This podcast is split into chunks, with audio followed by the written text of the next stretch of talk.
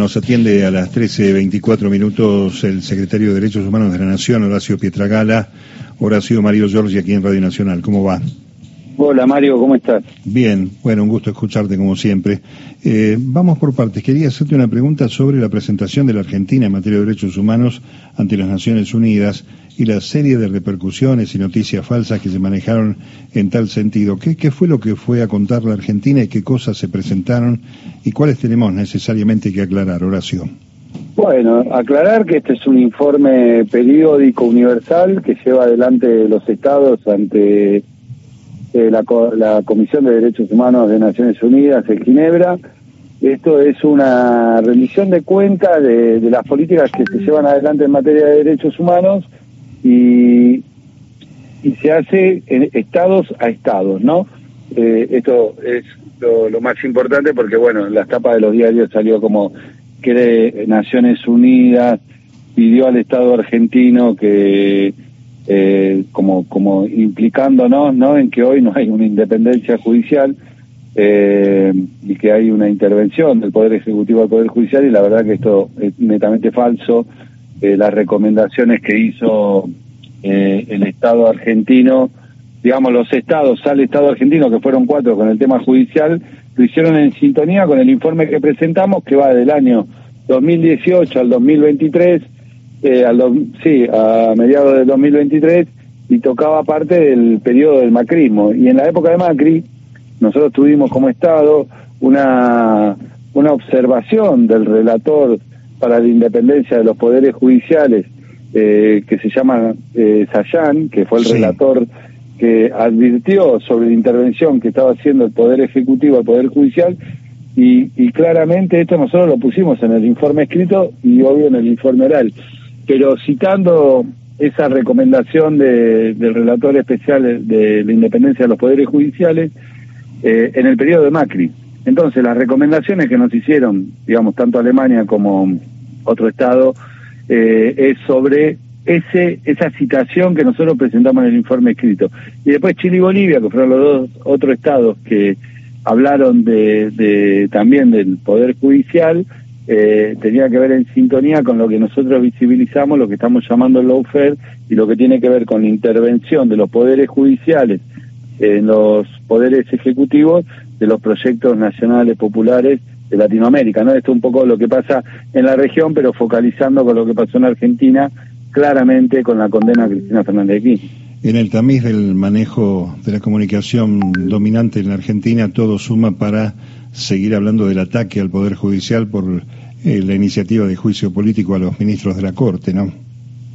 Obvio. Para nosotros, digamos, también lo contamos, que la, el, el, juicio político a la Corte Suprema es una herramienta legal, institucional, que está dentro de nuestras...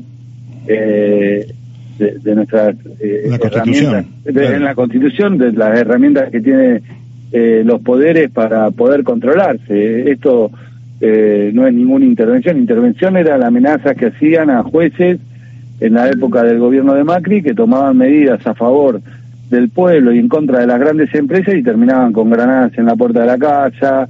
Eh, por ejemplo, me acuerdo cuando eh, la, la jueza Martina Fons hizo un amparo para que no haya, eh, para que no se suban eh, el servicio, creo que era en ese momento el servicio de luz, eh, para que no suban las tarifas y bueno, y terminaron amenazándola de la peor manera, hostigándola y hasta apareció una granada en la esquina de la casa, en la puerta de la casa. Sí, tal cual.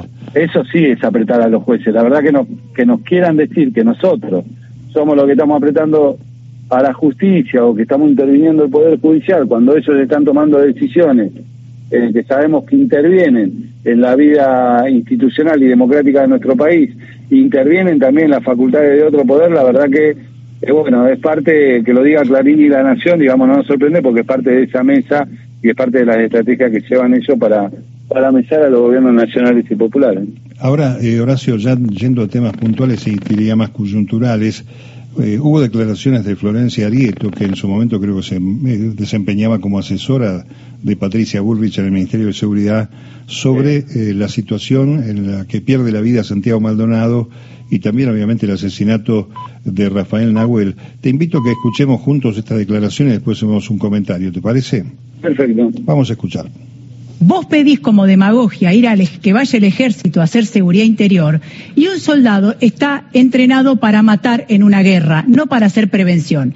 ¿Qué quiero decir con esto? Después tenés una montaña de muertos en el combate contra la inseguridad y el ejército termina imputado por violencia institucional. ¿Está tratando de Entonces, a Patricia Bullrich? Siempre dobla 180, no puede doblar 180 todas las curvas. ¿Y sabés por qué lo digo? Porque se lo dije en la cara cuando discutimos, cuando me sumé a ese equipo, el procedimiento de Escuyamen. El Estado no puede desalojar con un muerto, dejar desalojar con un muerto y dejando muertos los desalojos, porque así no funciona el Estado. ¿Qué muerto dejó los desalojos? Maldonado en Cuyamen, vos te tenés que sentar con las fuerzas de seguridad decir, esto no puede pasar, ajustemos el procedimiento. Después vas y desalojas Mascardi. ¿Por qué esto lo digo? Porque también los vecinos de Mascardi lo vivieron. Tenés que desalojar, obvio. Ahora, desalojas y de backup dejas a la prefectura, que es una fuerza de río, para cuidar la montaña. Y puede salir mal, hermano. Y te salió mal.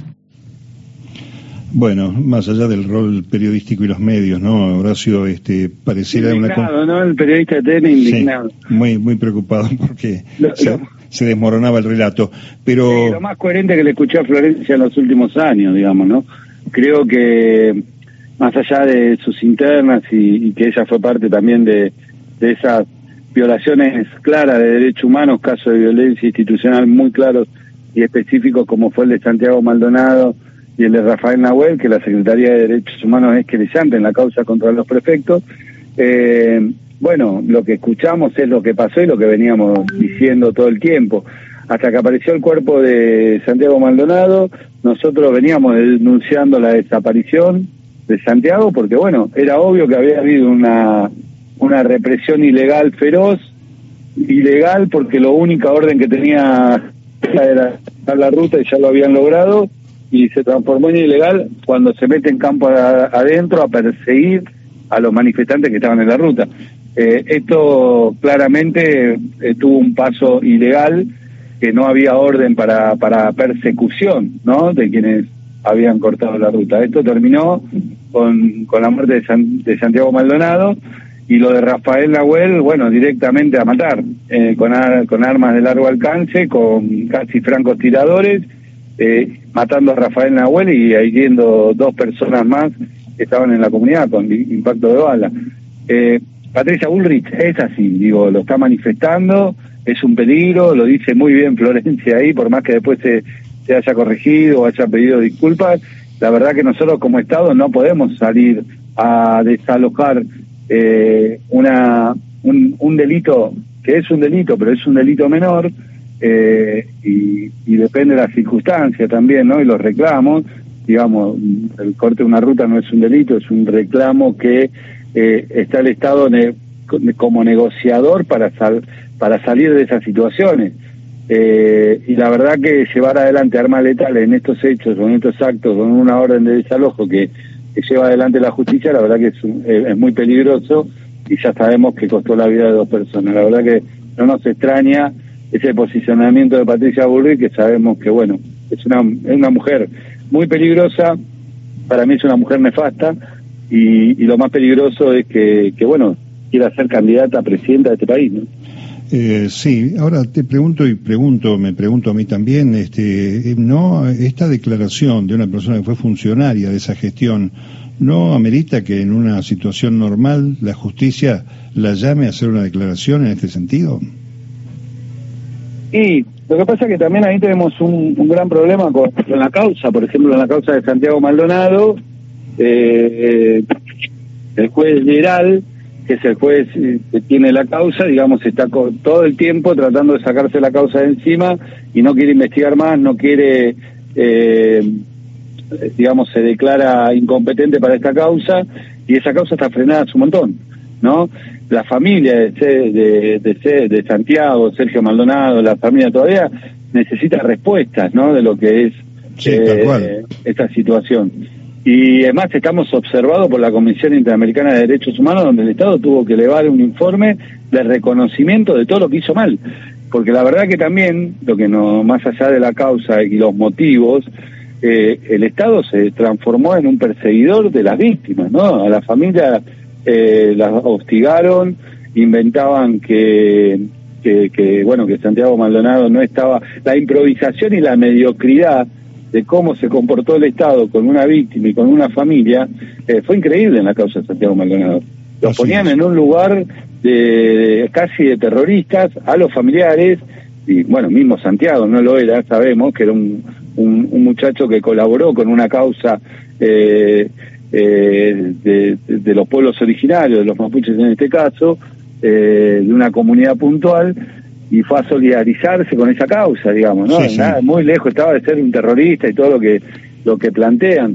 Y después la, las eh, las intervenciones en la misma investigación, que estaban Entre Ríos, que estaba... Sí, ni hablar.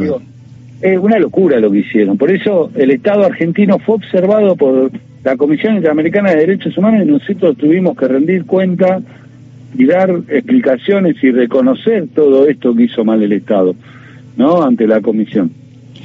Por eso no está mal que sigamos revisando y esperemos tener pronto, más temprano que tarde, un poder judicial democrático, ¿no? Al servicio de los argentinos.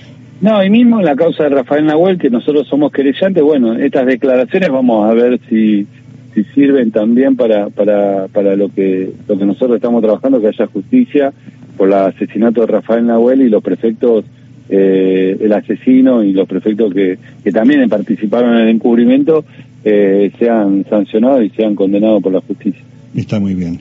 Horacio, un placer como siempre, gracias. No, por favor, un abrazo a usted. Abrazo, gracias. El secretario de Derechos Humanos de la Nación, Horacio Pietragala.